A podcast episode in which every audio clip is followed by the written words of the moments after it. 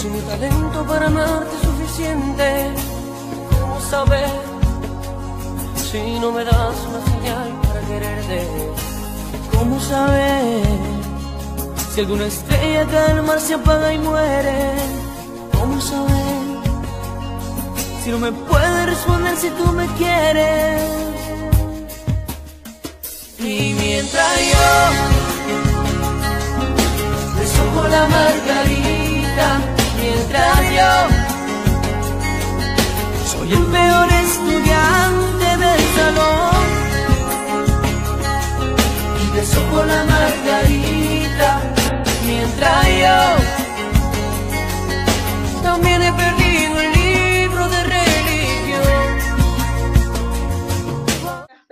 felices, no sé, como que, como que recordando, como quien dice por recordar es vivir. Así es. ¿Cómo estás, Iva? Ay, demasiado feliz, feliz. Hoy, bueno, a pesar de que tengo con el internet, pero, pero bien, Dalia, bien, bien, bien. Sean bienvenidos una vez más a nuestro podcast Agua de Coco. Hoy, pero bueno, hoy tenemos una gente bella, bella, espectacular. Sí, mira que hoy nos vestimos otra vez. Mm, hoy ponemos el hombre rojo en nuestro programa porque es que, bueno, nosotros vamos a, vamos a retroceder y sé que este programa le va a encantar y le va a gustar muchísimo a todas las personas que, que, bueno, que son contemporáneas con nosotros de esa época de los... Los fans enamoradas. Exactamente. Yo soy una eterna fan enamorada. ¿Y tú? Sí, sí, sí, total. ¿Has desahogado margaritas en algún momento? Claro, sí, sí. ¿Me sí cuando, no me quieres? Claro, eso, con ese juego, ¿me quieres no me quieres? Mira, las margaritas, ¿te gustan las margaritas? Me encantan las margaritas, tanto el trago como la flor. Divinas, a mí me, me encanta la, la margarita, me encanta la flor, me encanta el, el trago y me encanta el deshojador. Siempre, toda la vida, de toda la vida. Bienvenida a Agua de Coco, René Darío Velasco. Oh. ¿Cómo están? Hola, René. Mira, yo estoy temblando, estoy nerviosa. No me había pasado esto, René, o sea, de verdad. No me hagas esto. Cero, cero nervios, cero nervios, nada de eso. Estamos aquí. ¿Cómo están, muchachas? Gracias por invitarme. Me encanta conversar con ustedes. A Eh, Gracias ti, por invitarme. René. A ti por aceptar nuestra invitación. Sabemos que eres una persona bastante ocupada y para nosotras es un honor que te hayas tomado este tiempo para, para hablarnos, para, para compartir. Mire, ustedes que nos están viendo, como les decíamos, ¿quién es René para las personas que no son de nuestra generación?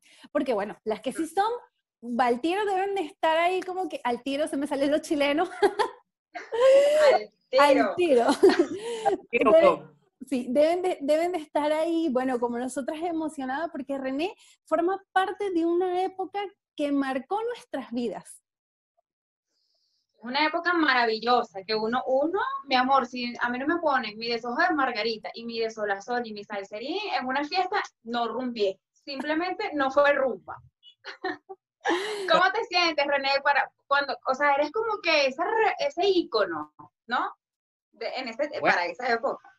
Eh, me encanta, eh, me encanta porque la gente que me sigue, la mayoría han crecido conmigo, ¿no? Me han, visto crecer y hemos crecido ahí juntos eh, a través de la música, a través de los proyectos en los que he estado, eh, que hayan hecho toda esa música parte de su vida como una especie de soundtrack de algún momento específico. Eso es, es muy bonito porque hace que, precisamente la música quede como una especie de legado y que la música ya no sea de uno el que la cantó o el que la compuso, sino de la gente que la, que, que la, que la hace parte de su vida. Eso es muy bonito, o sea, eh, re- recibir ese, ese cariño y ese, o sea, ese reconocimiento, no, no me refiero a elogios, sino como ese que, mira, a mí me gustaban tus canciones, o, o yo eh, cuando tuve un novio que cantaba esa canción, cuando yo estaba en, el bachillerato, o sea, todas todos esos recuerdos que van unidos a la música hacen que, que, la música prevalezca y eso creo que es algo muy bonito. Claro, René. Y es que, como bien lo sabemos, este, tú comenzaste tu carrera musical, eh, to- todo este pasó eh, desde pequeño. Y una época muy importante para ti, y es por lo que leí, más o menos cuando tenías 15 años, que tú eh, entras a ser parte de una agrupación eh, musical. ¿Cómo, ¿Cómo, fue esa experiencia para ti, siendo, siendo tan joven, formar parte de Salserín? Bueno, eh, fue una experiencia increíble de, de, de, crecimiento, de aprendizaje. Salserín, obviamente, eh, tiene un lugar muy importante en, en mi carrera porque, eh, digamos que, que, que, mucha gente me haya conocido, se lo debo a ellos y, y, eso se lo debo a la orquesta. Y es algo que siempre va a estar ahí presente. Es algo que, que va a formar parte, obviamente, de, del currículo musical en el, en el, que he estado y, y, que me contenta haber formado parte pues, de esa institución musical. Tan bello. Pero, o sea, René, no solamente este, estabas con, con Salserín en esa época, sino que hacías una serie de televisión entre tú y yo. Fue un tiempo sí. donde, donde, hubo, donde hubo éxitos para René. Eh, pero mm, luego de dos años llega René y Reni. Después que estabas en, en Salserín, pasaron dos años, estuviste en la serie, pasan dos años y sale René y Reni ¿Crees que fue el momento oportuno o, o crees que, que, como que faltó vivir mucho más con, con la orquesta? Experimentar bueno, más con ellos. Yo creo que, que, ponerme a ver eso en perspectiva y, y no lo pienso si, si, si, debimos haber durado más o menos. O sea, creo que las cosas suceden en el momento que tienen que suceder y uno tiene que aprender y adaptarse, ¿no? Es eh, verdad. Yo en la época de Salserín. Eh, aprendí a estar en una tarima, aprendí a, a, enfrentarme a medios de comunicación, aprendí a tener un nexo y, y, una conexión con el público. Y Salserín también tenía una política que después de cierta edad, obviamente ya no deberías pertenecer a Salserín porque se suponía que eran niños cantando salsa. Una vez que nosotros estamos por cumplir los 18, los 18 años, es que arrancamos el proyecto de René y Reni. Nosotros teníamos la intención de comenzar como solistas, ni siquiera haber hecho ese dúo. Pero las personas que estaban cerca a nosotros, como que nos asesoraron y nos dijeron hacer una carrera como solista todavía era muy pronto y decidimos incursionar en ese proyecto como dúo, como René y Reni, y por eso es que damos como que dice ese paso. Fue como un escalón más, obviamente, para eventualmente eh, ya comenzar nuestra carrera como solista. Pues. Claro, usted, René, ustedes eh, en ese dueto, ustedes grabaron un disco en los, en los estudios de Emilio Estefan, también tu, tuvieron eh, éxitos juntos, eh, duraron tres, tres años como René sí. y Reni, pero luego tú decides irte como solista. Eh, ¿Por qué? ¿Qué, te llevó ya también a separarte de, de Reni? Bueno, como te dije, inicialmente el proyecto era comenzar como solista. Eh, René y Reni era una etapa eh, transitoria, por así decirlo. No sabíamos cuánto iba a durar, eh, tratamos de hacer lo mejor que pudimos durante el proyecto y ya llegó un momento en que eh, empezamos a recibir ofertas como solistas. Yo tuve la oportunidad de trabajar con, con, una disquera acá en Venezuela que me apoyó muchísimo con ese primer disco como solista, donde había una canción que se llamaba Una promesa, que la gente la, la, la coreó mucho. Y, oh. y nada, súper interesante la idea de poder arrancar solo, de poder montar un proyecto ya con todas las responsabilidades y comenzar a partir de ese momento lo que fue un camino como solista. Eh, eran, eran otros tiempos, era otra época, el Internet no estaba todavía en su, en su gran auge como obviamente sucede hoy en día y, y tuvimos la oportunidad pues de, de, con, ya con el proyecto como solista de pasar por muchos países y pasar por muchos mercados que ya habíamos estado, tanto con Salserín como Reni Reni, que obviamente fueron como un, un portaaviones para lo que vino después.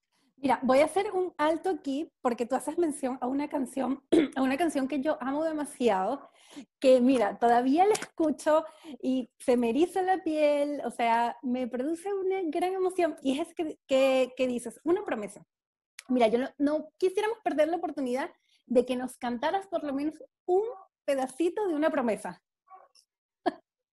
Voy con un pedacito. Sí. Ya, me agarré desprevenido, pero bueno. En estos brazos te quiero a ti, te amo tanto, más de lo que puedo decir. Por ahí va la cosa. Qué bello. Mira, pero no te ha ido nada, nada mal. O sea, ha sido también muy, o sea, éxito tras éxito, René, porque mm, hasta el sol de hoy estás activo haciendo buena música, eres productor musical y también eres entrenador vocal. Esto te ha llevado a crear el proyecto Canta con René, donde tendrás invitados. El día de ayer pude notar que, tú, que, que tuviste tu primer encuentro. ¿Qué tal? ¿Cómo te fue? O sea, ¿cómo va? ¿de qué va ese proyecto?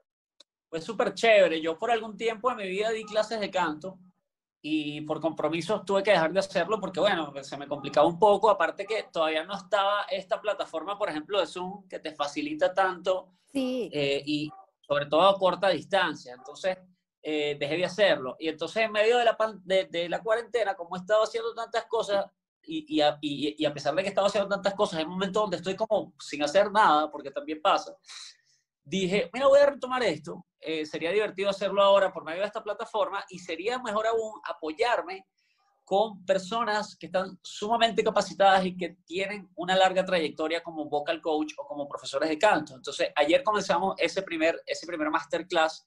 Tuve invitado a un profesor llamado Alfredo Abreu, que es un gran vocal coach con el que yo, de hecho, he tenido la oportunidad de, de trabajar y de dar clases.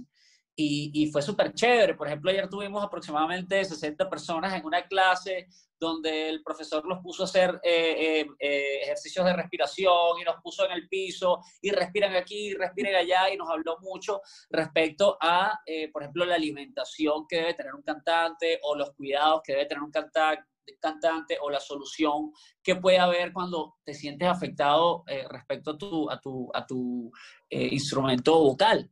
Entonces, eh, me parece súper interesante porque voy a tener el viernes que viene un próximo masterclass, voy a tener a, a otra invitada que es una profesora de canto eh, que es de acá de San Cristóbal llamada Yeka y eh, eh, vamos a tener creo que una tercera clase. Pero aparte de esto, eh, ya estoy como que retomando lo de las clases de canto porque ya han llegado muchos alumnos que quieren recibir eh, canto, clases de canto, pero ya particulares. Y bueno, bienvenido porque como les digo, eh, eh, la pandemia ha- me ha servido para retomar proyectos, para comenzar proyectos y para replantear proyectos. Por ejemplo, otro de los proyectos que tengo es un podcast que comencé y ya hicimos 10 capítulos de una primera temporada que lo pueden encontrar en mi canal de YouTube, donde hablo de temas de todo tipo y aparte también eh, tuve como invitados ahí súper chéveres hablando de todo tipo de temas. Entonces, eh, lo de las clases de canto es algo que estoy como retomando, es algo que, que de alguna manera también me divierte y que me encanta ver que mucha gente está por ahí ávida de conocimiento para precisamente aprovechar mejor su, su instrumento vocal. ¿Te Mira, René. dedicar a, a, a, a, a dar clases de canto? O sea, Sí, después. sí. Como te digo, o sea, eh, porque la- los masterclass son como decirte un taller donde mucha gente, pero las clases particulares ya tú tratas en específico lo que de pronto una persona puede tener de carencias, de fallas o lo que necesita mejorar. Entonces, eh, ya partiendo de, de estos masterclass, se están abriendo ya unas clases de canto particulares que estas personas obviamente han llegado a mí con esa, con esa petición. ¿Qué van a necesitar estas personas que quieran tener estas clases de canto? Mira, van a necesitar estar cómodos, así casi que deportivos, porque eh, las clases de canto no son solamente vocalizar, sino hay que hacer ejercicios para precisamente eh, trabajar el diafragma, para tener más Ujú. resistencia, para eh, poder proyectar más, o sea, Claro. tienen que estar, que tener una buena conexión para que pueda caminar todo esto y tienen que tener una continuidad porque no es que tú ves una clase de canto y ya vas a ser un profesional. Yo tengo 25 años en este negocio y todavía veo clases de canto, no con la misma frecuencia, pero sí sigo viendo clases de canto. Es como ir al gimnasio, la, la, la voz es como un músculo. Y mientras tú más lo entrenes y mientras más te dediques tiempo, eh, va- vas a tener pues precisamente un, un mejor uso de ella. No, maravilloso, René. Mira, y hablando de proyectos, no solo estás en esto, sino que también tú formas parte y estás detrás del show Los 90 Atacan. Háblanos de eso. Cuéntanos un poco. Atacan es una fiesta temática que eh, es un proyecto que hago junto a mi socio Marco 77, que es el creador de la fiesta como tal, y he tenido la oportunidad de, de, de recrear una década respecto a música, a audiovisuales, a comiquitas, a novelas, a un montón de cosas que suceden durante una noche eh, que en este caso sucedían antes de la pandemia, vamos a decirlo así, y nos ha tocado eh, redireccionar un poco esto y ahora estamos haciendo lo que se llaman los playlist party, que lo estamos haciendo los jueves y los sábados, donde en cada playlist party tenemos, aparte de un invitado siempre súper especial y que tiene que ver con la década de los 90, abordamos como un género musical específico y ponemos a la gente a rumbear literal desde su casa. La gente la pasa buenísimo y bueno, hemos tenido eh, ya, ya, hemos tenido 12 fiestas de estas tipo online y en cada fiesta hemos tenido entre 400 y 500 personas y ha sido maravilloso. Oh, qué chévere. qué chévere. rico. Yo no sabía eso. qué chévere. ¿Y por, dónde, por, dónde, por dónde pueden ver la información para que puedan unirse y romper con ustedes los jueves? Ahorita, la, la, última fiesta la hicimos el fin de semana pasado y vamos a esperar un par de semanas para replantear y hacer otro nuevo, como, como, como cada fiesta la hacemos como temática, entonces eh, estamos esperando un par de semanas para volver a, sacar la próxima. ¿Dónde consiguen los datos de eso? Entren al Instagram de arroba los 90S ataca. Ok, buenísimo. ¿Tienes también previsto eh, que regrese el swing? Cuéntanos un poquito de eso. Por ahí leímos algo de esto. ¿Tienen previsto que regrese el swing? Sí, bueno. Un proyecto que hicimos eh, entre 2015 y 2017, eh, Reni, eh, José Félix, Leonardo, Toñito y yo, donde tuvimos la oportunidad de girar por varios países de Latinoamérica, eh, haciendo tributo, pues, obviamente, a lo que fue toda la música de Salserín. ya, lo hicieron o lo, o lo van a hacer? No sabemos si lo vamos a retomar quizás después de la pandemia. Por ahora hicimos ya una gira de un par de años, como te digo, entre el 2015 y el 2017. Ya de ahí en adelante, eh, Reni, José Félix y Leonardo han estado como en otros proyectos y yo he continuado haciendo eso con Toñito, pero bajo un nombre que se llama El Swing Ataca, que es básicamente lo mismo, tributo a todos estos temas de salsa, en este caso por, por dos de sus ex, eh, de, sus ex integrantes. No, qué chévere. ¿Qué tal? Muy interesante. Ay, no, qué bueno. Mira, René, Mira. René Darío Jesús, tienes tres nombres. Sí, tres nombres. igual, mira, yo tengo tres nombres también, así que, que no sé si te, te, ha pasado a ti, pero a mí me pasaba mucho en el colegio que era así como que pasaban la lista y los leían los tres. Y entonces era así como que me miraban y me decían, ¿tienes tres nombres? y yo, sí. Fíjate porque en, las listas cuando la pasaban nunca, nunca decían mi tercer nombre, no sé por qué. Y mi mamá, y mi mamá tampoco lo usó nunca, o sea, el, tercer nombre fue casi nulo, casi realmente no, no lo usó. Y solo, y solo gente quizás muy cercana lo saben y, me hacen bullying con eso y bueno, yo me río un montón. ¿Pero de quién fue ¿Y la idea de quién fue? Eso. De mi abuela, porque mi abuela dijo, no se puede llamar René Darío y no tener un nombre de un santo. El santo es el que lo va a acompañar el resto de su vida. Y el ah. santo, el mejor santo es Jesús, que es el Hijo de Dios, y bueno, me pusieron Jesús por ahí vino. Mira, también por ahí leí, qué curioso, ¿no? Lo de, tus nombres, pero también por ahí leí que cuando tú querías ser pequeño, tú querías ser negro y que para bailar bien, porque no sabías bailar. ¿Qué es eso?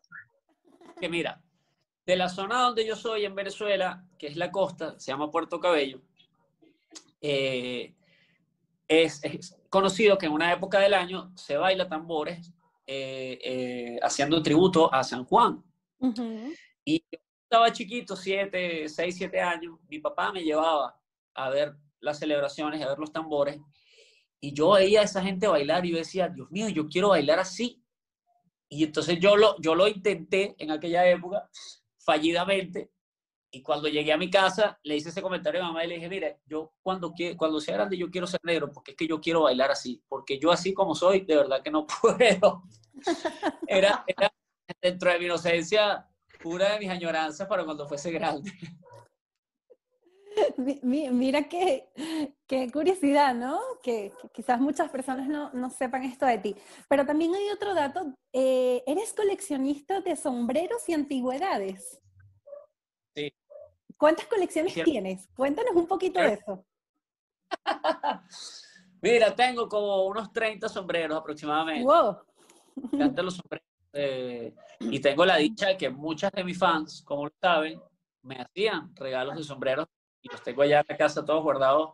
Eh, no me los he vuelto a poner por la pandemia, pero, pero el, eh, casi siempre las presentaciones llevo alguno porque, no sé, me gusta, siento que es como el evento que, que, que, va con mi personalidad, creo yo. Y las antigüedades sí, eh, tengo también en mi casa un montón de antigüedades, aunque he salido de algunas que estaban ya en muy mal estado y que lo que estaban haciendo era traerme como mucho polvo. Entonces, eh, aparte de las antigüedades, también tengo una colección de Funko Pops, que son unos muñequitos eh, super cool que emulan personajes de la cultura pop y que me encantan también.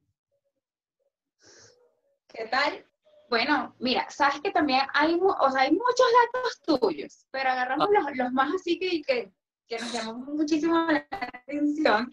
Y es que también cuando estabas pequeñito, en tus cumpleaños como que no esperabas que saliera un payaso sino Freddy Krueger. O sea, ¿de verdad? ¿De verdad? Es que me encantan las películas. ¿Qué?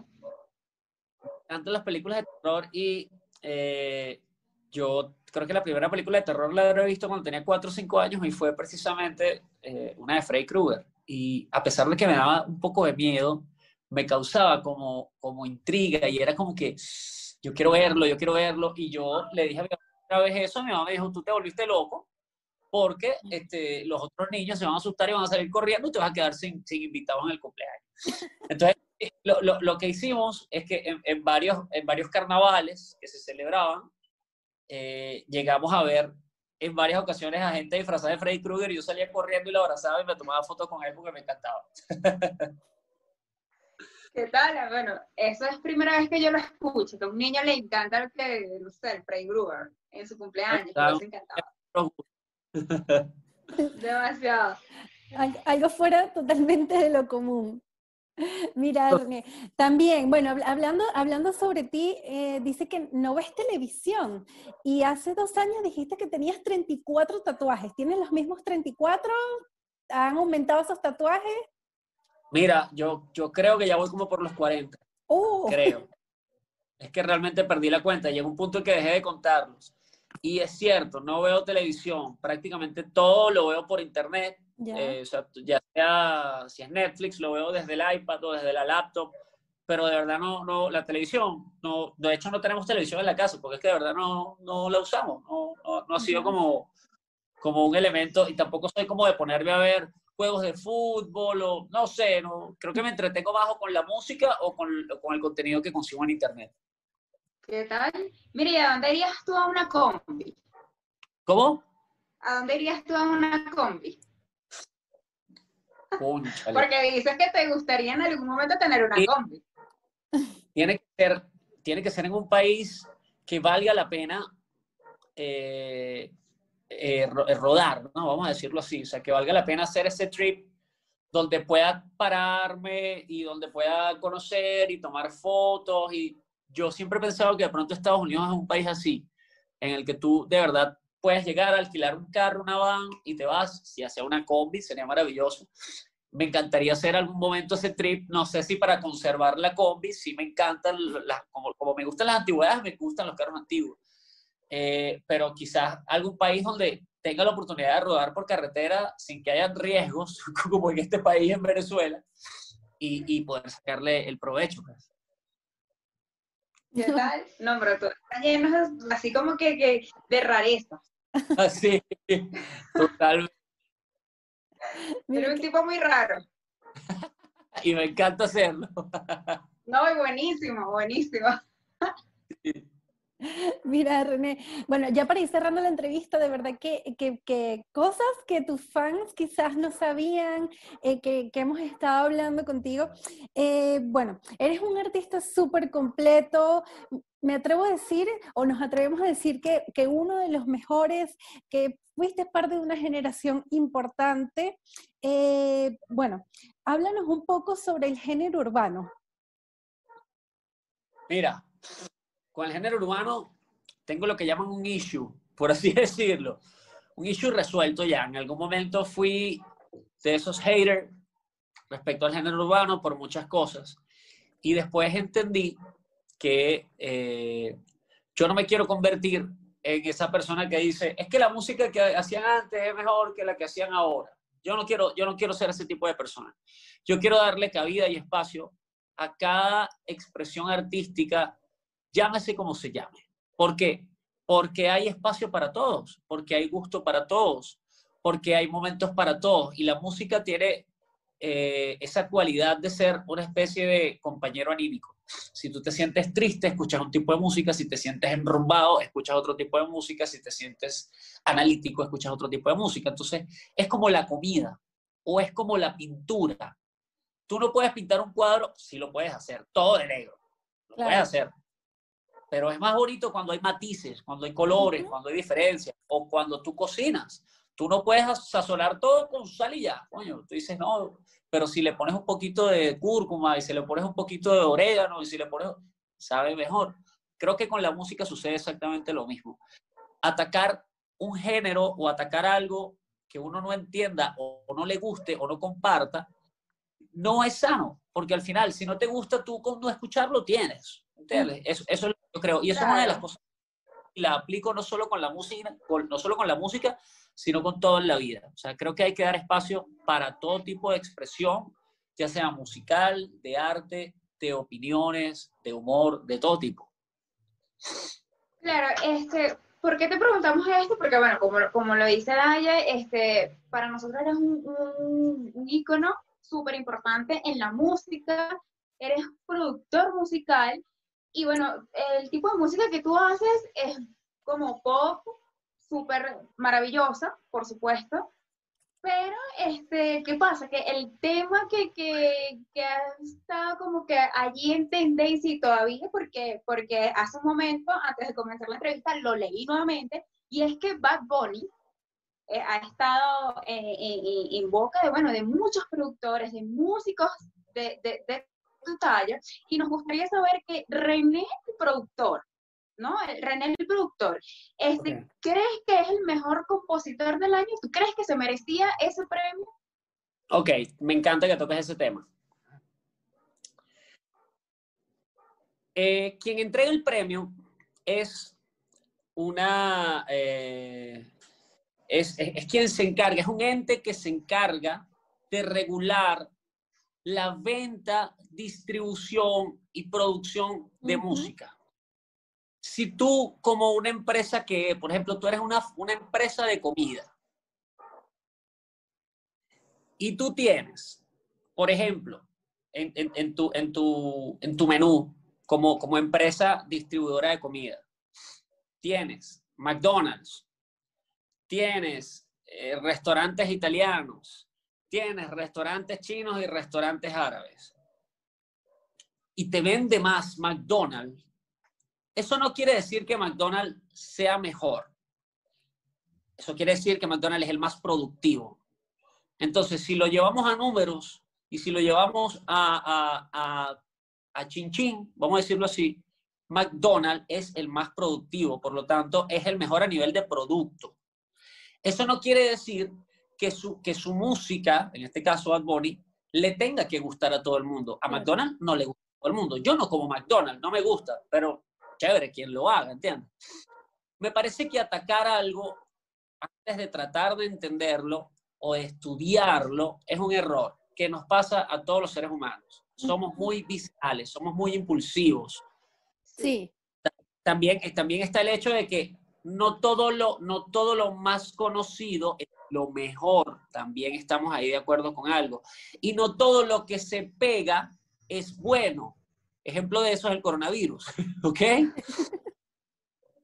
Entonces, es muy subjetivo pensar y opinar respecto quizás a, a, esa situación. Yo, en este momento de mi vida, después de haber odiado el reggaetón, debo declararme fan de Bad Bunny, porque él como, como exponente del género, me parece que ha llevado el género a otro, a otro nivel. Su, su estética. Eh, vamos a sacar por un momento las letras. Vamos a sacar. Pero el mensaje que el tipo ha, ha tenido, por ejemplo, con la comunidad gay, con la comunidad trans, con un montón de cosas, con incluso la depresión y el suicidio, son cosas que otros reggaetoneros, por ejemplo, no lo están haciendo, o que otros artistas de otro género no lo están haciendo. Y eso yo lo rescato, ¿entiendes? Porque él está aprovechando el, el, nivel de alcance que tiene, no solo para pegar canciones, sino para dejar también un mensaje, ¿entiendes? Y otra de las cosas que quizás yo he llegado como a la conclusión es que mucha gente dice, no, pero es que el reggaetón mal influencia a la gente, mal influencia al, al público. El reggaetón, la música y el arte en general son expresiones que vienen de la gente. O sea, son el reflejo de la gente. Lo que canta Bad Bunny, lo que canta Arcángel, lo que canta Tito el Bambino, que no necesariamente me gustan todos, así como no me gustan todos los que hacen pop o no me gustan todos los que hacen vallenato, pero lo que ellos cantan es la realidad de un lenguaje que ya existe en la sociedad. No fue que ellos llegaron a decir, esto existe. Y lo inventaron. No, ellos lo inventaron. Ellos, yo pensé que era la única que, que, pensaba eso. De hecho, yo pensé decir, yo dije, ¿será que soy yo la, que, la, la, la, la equivocada? La, yo sé, yo no soy músico, yo no estudié música, pero yo digo, todo lo que ellos cantan, eso lo hacemos. Eso no, es, no están sí. descubriendo el agua, el agua tibia. Vivimos hoy en día en una sociedad tan delicada, en una sociedad de cristal, que todo lo ofende, que todo lo dramatiza, que todo lo lleva a un contexto muchas veces fuera de lugar, que bueno, es muy fácil atacar, como te digo. Si a usted no le gusta algo, usted simplemente no lo consume. Punto. Eso es lo que yo creo. Uno tiene que respetar gustos y tiene que respetar las expresiones de arte o de humor o de cualquier tipo, porque precisamente de eso se trata, no de imponernos y decir esto está mal, sino decir, ok, esto está mal, yo no lo voy a hacer. Yo lo veo de esa manera. Sí, Sí, no, mira, valiosísima tu opinión, eh, de verdad eh, genial, o sea, maravilloso. De, bueno, compartimos contigo esto. Eh, ya, bueno, se ha pasado el tiempo rapidísimo, qué grato conversar contigo. Un mensaje, René, para todos esos nuevos artistas que están incursion, incursionando, para estos nuevos cantantes, ¿qué les dices a ellos? Y para los que ya están mira, también. Este es un negocio de perseverancia de perseverancia y de disciplina. Y de prepararte. Si, no, si esas tres cosas no están alineadas, cuando llegue tu momento se te puede pasar. Eso es así. Uno tiene que estar en constante trabajo y no digo solo de la música, de cualquier cosa. Usted se prepara, usted es, eh, eh, uno, o sea, uno es constante y uno, y uno se dedica a lo que sea en lo que estés haciendo y va a llegar un momento que vas a tener una gran oportunidad y si no estás preparado, no vas a poder aprovecharlo. Pasa en la música, pasa en cualquier carrera, en cualquier profesión. Eso se, eso, eso se lo digo a cualquiera de las personas que me esté viendo, cualquiera sea su oficio. Así es. Muchísimas gracias, René. Mira, para culminar ya la entrevista, ahora sí te vamos a hacer cinco preguntas súper rápidas. Ok. Preguntas rápidas, respuestas cortas. ok, ¿qué es lo más loco que te ha pasado con una fans? Eh, me agarraron mis partes en algún momento eh, en medio de, no sé, estaba, estaba, saliendo, me agarraron y no me soltaban y el, y el, seguridad me decía, pero ¿qué te pasa? Y yo estaba con dolor hasta que él entendió qué era lo que estaba pasando y bueno, resolvió. Creo que fue una de las cosas más locas. Ay, por Dios, qué pena. Bueno, y ya que dijiste que, que, bueno, que sí te gustaba el reggaetón, ¿Te, ¿Te, quedas más con el reggaetón o con el reggae? Cúnchale. Eh, eh, hoy en día con el reggaetón. Sí, ¿De día o de noche? De noche, siempre. ¿Vino, whisky o cerveza? Eh, cerveza. ¿Deshojador por siempre? Bueno, hasta que toque. Muchísimas gracias, René. Por Dios, quien no lo conozca él, bueno, vaya a las redes sociales, vaya a YouTube, coloque eh, la serie entre tú y yo o la canción de Somos una para que pueda tener una referencia. Mira, antes de despedirme rapidito, los invito a que escuchen mi nueva canción que se llama Voy en Camino, la pueden encontrar en YouTube y la pueden encontrar en Spotify también. Y bueno, Ivana, Dayana, muchísimas gracias por este rato súper agradable de poder conversar, de poder echar cuentos y bueno, por aquí siempre sí. la orden. Gracias a ti, recuérdanos por favor tus redes sociales y todos los proyectos que tienes ahorita, invita a la gente, aprovecha mi amor, aproveche. muchachos, pueden seguirme en Instagram y en Twitter como arroba René-Velasco. Por ahí me encuentra y en YouTube me consiguen como René Velasco. Ahí van a encontrar el, podcast, música y, otro tipo de contenido que siempre estoy subiendo. Muchísimas gracias a usted que llegó hasta este punto de la entrevista. Si ya estás suscrito, te queremos demasiado. Si no estás suscrito, no sabemos qué estás haciendo que no estás suscrito. Conéctate con nosotros, suscríbete, comenta nos puedes conseguir en redes sociales a Dayana como arroba Lrivas-BZLA. A esta flaca F19 o se cuenta con Instagram. Dale, ¿quieres decir algo? Sí, gracias René. Bueno, te deseamos lo mejor desde aquí, desde Agua de Coco, que sigan los éxitos para ti, que sigas triunfando, que sigas, bueno, dejando el nombre de nuestro país en alto y sobre todo representando esa, esa bonita generación. Eh, te enviamos un abrazote, que te llegue allá. Cuídate mucho. Bueno, y ustedes que nos están viendo, Gracias por estar conectados con nosotros. Nos vemos hasta el próximo episodio. Que estén muy bien. Toda la buena vibra para ustedes. Cuídense. Se les quiere. Chao.